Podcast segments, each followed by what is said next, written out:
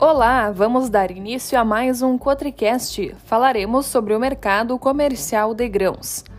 A queda do dólar americano e a alta das ações dos Estados Unidos ajudam a sustentar o mercado, ao passo que os economistas argumentam que o declínio pré-rescisório em uma série de mercados mundiais ocasionou uma recessão moderada.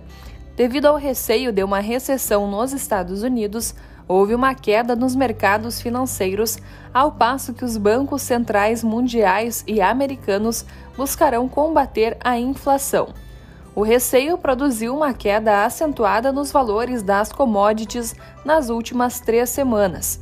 Quanto ao acordo do corredor de grãos do Mar Negro, a Rússia afirmou que o documento sobre a retomada das exportações de grãos da Ucrânia está quase terminando e esse acordo está próximo.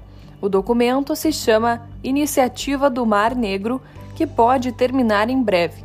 Uma assinatura de acordo deve ser feita nesta semana em Istambul, de acordo com fontes. Por outro lado, o mercado passa a monitorar ativamente a evolução do clima no meio-oeste norte-americano, com as lavouras de milho no momento chave de seu desenvolvimento. As preocupações com o clima dão espaço para os preços da soja começarem a semana registrando boas altas. Chegamos ao fim de mais um Cotricast. Logo voltaremos com mais informações.